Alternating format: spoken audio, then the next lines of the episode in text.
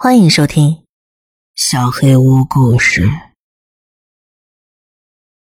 坠落天使。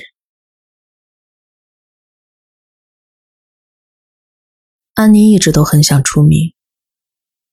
我们小时候，她就把头发染成了浅金色，看着就像穷人版的玛丽莲梦露。那时候我们才十二岁，她从药妆店偷了一套染发工具，是我在她家厨房水槽边帮她染的。安妮就是这样，汲取别人的闪光点，安排到自己身上，直到你很难确定，究竟哪一部分是他，哪一部分来自别人。当他走进一个房间时，人们根本不会注意到他；但当他起身离开，所有人的目光都会粘在他身上。初看他并不起眼。然后就跟按下了什么开关一样，人们会突然被他吸引。男孩们觉得他门牙上的缺口很迷人，说那是他的特色。然而没人知道，那是因为他妈妈买不起矫正牙齿的牙套。不过人们一开始就会注意到我。安妮想当大明星，她想让所有人都关注她，爱她。高中的毕业舞会上，她当选了舞会皇后。她戴上那顶王冠的时候，我从没见她那么开心过。金色的头发在聚光灯下闪闪发光。她在舞台上给我飞吻，我站在人群中注视着她。她笑得那么用力，眼泪像流星一样划过她的脸颊。那条连衣裙衬着她光芒四射，没人知道那是从二手店淘来的。我喜欢看着安妮闪闪发光的样子。我没有生活在她的阴影之下，这不是那种出于嫉妒的悲情故事。男人们夸我漂亮，好像我不自知一样，好像我在乎似的。我将近一米八的身高在女孩们中间很出挑，形容举止也很优雅。如果小时候父母送我去上的是芭蕾课，而不是钢琴课。我可能会成为一个真正的天才，而不是在人们的注视下，手里拿着小酒杯，在红红绿绿的灯光下跳着不明所以的舞蹈。我跟安妮一起跳舞的时候，我会把胳膊举过她的头顶，她的手若有似无地环绕着我的屁股。积累一周的烦恼就会像汗水一样从皮肤上蒸发。我跟安妮就这样在酒吧的灯光下闪闪发光。我们几乎每周五晚上都会出去玩，在朝九晚五的工作中寻找可供喘息的缝隙。我是坐办公室的，面前的办公桌上摆放着小盆栽，老板也承诺了不久之后会给我升职。而安妮是个服务员，她面前除了一沓账单之外什么都没有。这本来就是一份临时的工作，他每周都会参加电影、电视剧或者广告的试镜，这份收入只是暂时的养活着他。然而三年过去了，他还在等。早春的一天，杀戮降临了，冬天还没彻底离开，白天努力开放的小花在夜晚的寒霜中凋谢了。路面也结起了冰，造成了交通堵塞，害我上班迟到。第一具尸体是在桥上被发现的，救护车已经停在一边，绝望的警报声有些刺耳。然而已经晚了好几个小时，警察封锁了进出城市的路口。当天上午十点，“天使杀手”这个标题出现在了每一份报纸的头版头条。上一次引发全国关注的大屠杀发生在乔治亚州，一个高中生杀死了他迷恋的女孩，还有女孩的全家。而这次的情况就有些新鲜了，死者是二十三岁的邦尼·哈特，家住在河的南边。他的身体没有受到侵犯，没有任何血迹和外部致命伤。他双眼紧闭，双手整齐地叠放在胸前，就像睡着了一样。而环绕着他身体的，是一圈雪白的羽毛翅膀，真的羽毛做的，整齐的缝在他的肩胛骨上。这个平躺在水泥地面上的，是一个坠落的天使。工作间隙，大家都在谈论着，他这么年轻，真是可惜啊！这到底是单一事件还是连环杀人案呢？一周之后，我们得到了答案。第二个女孩名叫奥利维亚·康定斯基，二十二岁。尸体是一群医学生吸完烟之后回医院的路上发现的，又是一个坠落天使。这次的翅膀更大了一些，蜷曲着包裹着他的身体。红色的头发像鲜血一样，跟雪白的羽毛交织在一起，双手整齐的叠放在胸前，像是在祷告。这一次，事件在九点就上了新闻头条。当天下午，警方就发布了声明。现在，新闻的名称变成了“天使杀戮事件”，复数的。午休时间，我去餐厅见了安妮，她斜靠在柜台上，眼睛盯着墙上的电视，目光却穿透他，飘得很远。她看起来太美了。是吧？他盯着新闻播报中奥利维亚的照片对我说：“接下来的时间里，他一直心不在焉的上错客人的菜品，打翻庄严的瓶子。休息的时候，我们一起坐在了外面的垃圾箱上，分享着一根万宝路。这习惯起源于安妮的妈妈。我记得那时候，我们从他的手提包里把烟偷出来，跑到公园的秋千上。”点燃的香烟就在我们俩的手指间传递着，仿佛整个城市都屏住了呼吸，因对死者那种病态的迷恋，变得迟滞而沉重。每年这个时候，万物都重新焕发生机，而尸体也堆积了起来。那天晚上，我跟安妮还是出去玩了。我付了打车回家的钱。我把安妮扶到后座，她的头沉沉的靠在我的肩膀上，头发散落在张开的嘴里。我轻轻把她脸上的头发拂去，手划过她柔和的下颌角时，鬼使神差的停留着。我不能让她一个人走回家。抱他上楼时。我有些后悔了。我爱你，詹娜。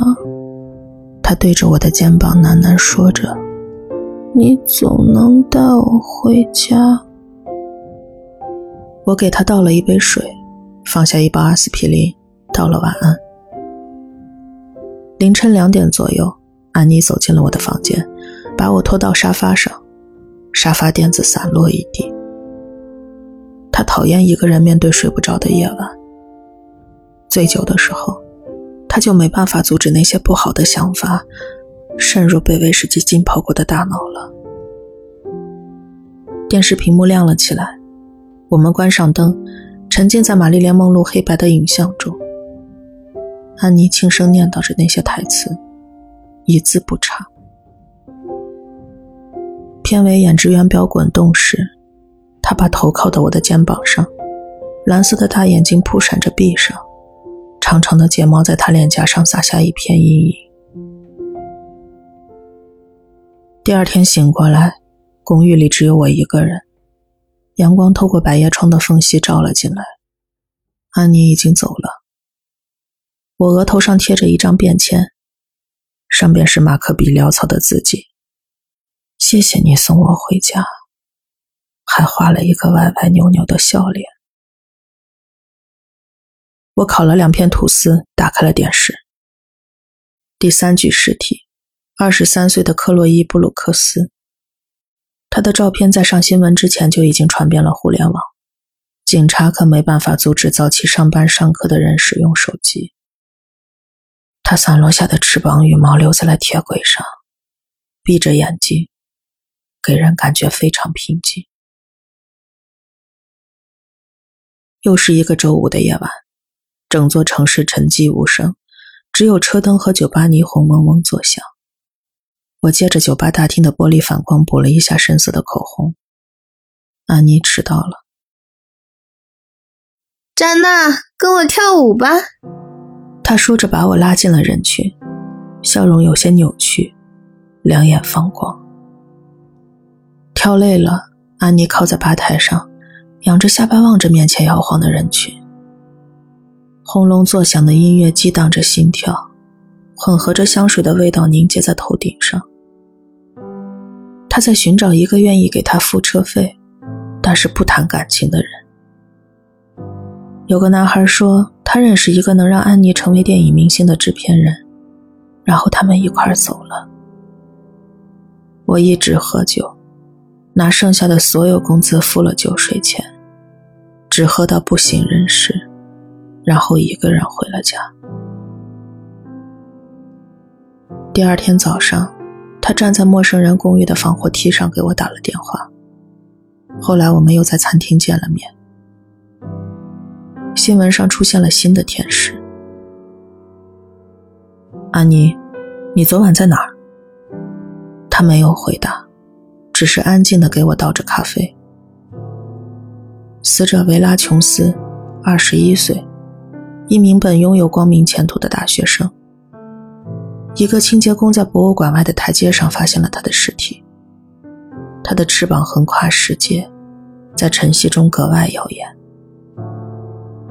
安妮清理柜台的手微微颤抖着，舌头也微微颤抖着探出了嘴唇。舔过牙龈的时候，她好像很紧张，眼神都在闪烁。我有些后悔，昨晚应该好好看着他的。我们都明白，安妮迟早会吸毒的。不管我再怎么努力，都没有办法拯救她。但是哪怕我瞎了，我也知道她长什么样子。我太熟悉她的脸了。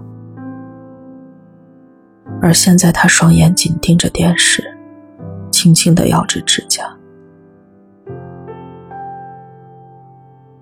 星期一。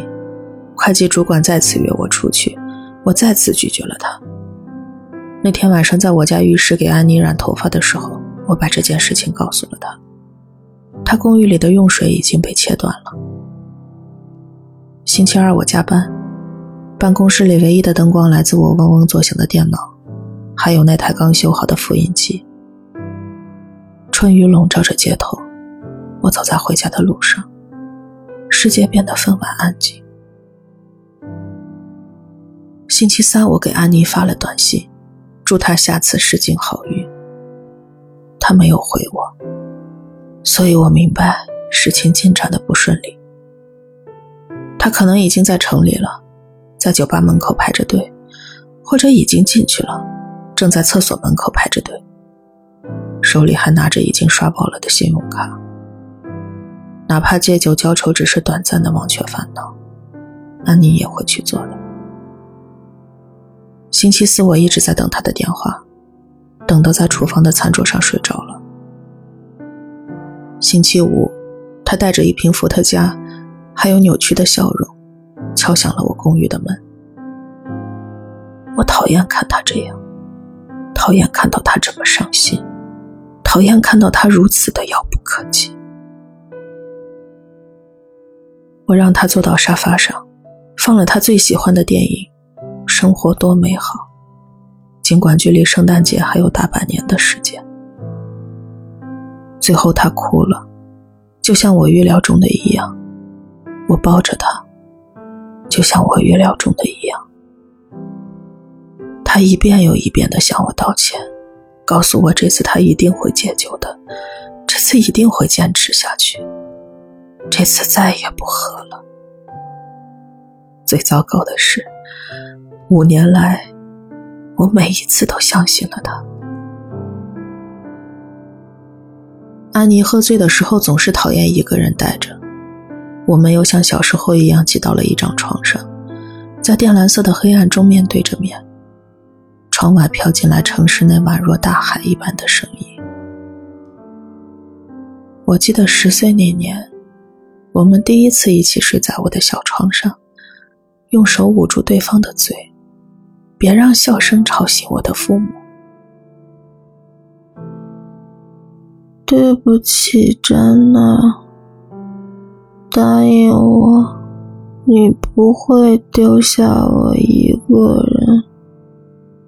他的声音中混合着伏特加，还有沉重的睡意。永远都不会。我回答着，尽管他已经听不见了。我盯着他的睡脸，他的眼皮快速颤动着。他做梦了。永远都不会。星期六如期而至，清新而干净。春日的空气中夹杂着夏天的希望。警报声响彻城市清晨的每一个角落。我打开了电视，天使杀手又行动了。受害者肩膀上的翅膀是迄今为止最大的，那对翅膀近乎神圣不可侵犯。翅膀铺陈开，几乎占满了警局外的人行道，令人叹为观止，也令人不禁悲伤。路过的人在胸前比划着十字，他们站在警戒带外观察着尸体。或许他们相信，这是真的天使降临了，毕竟她是如此的美丽。他头上戴着一顶白玫瑰花冠，还有更多的花缠绕点缀在他的翅膀上。他躺在一片晨曦中，神圣而庄严。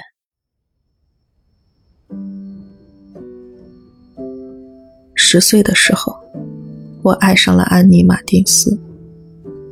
自我介绍时，他告诉我，他长大以后会住在好莱坞，每个人都会知道他的名字。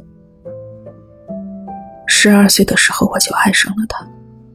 我们从商场安检处跑出来，他紧紧抓着我的手，我们的口袋里塞满了偷来的东西：唇彩、指甲油，还有樱桃味的泡泡糖。十六岁的时候，我又一次爱上了他。他躲在看台底下喝酒的时候被发现了，他们把他踢出了啦啦队。十九岁时，我爱上了他。他的车撞坏了，凌晨三点，他站在雪地里，打电话让我去接他。二十岁的时候，我爱上了他。他在一个聚会上差点吸毒过量。我开车送他去了医院。二十一岁的时候，我爱上了他。他吻了我，就那一次。但是酒醒之后，他已经不记得了。二十二岁，杀他的时候，我爱上了他。我知道他们抓不到我，但即使抓到了，我也不在乎。跟他比起来，其他女孩算什么呢？是没错，她们都很漂亮，但是她们没办法跟安妮相提并论。这一切都是为了他，所有这一切，安妮会是天使杀手。天使杀戮事件最后一名受害者，她是最明亮的、最美丽的那个天使。提起这件事的时候，会出现在他们脑海中的那一个。安妮一直想要出名，她一直希望每个人都知道她的名字。现在，他们记住了。我是那么的爱她，我的安妮。我的天使。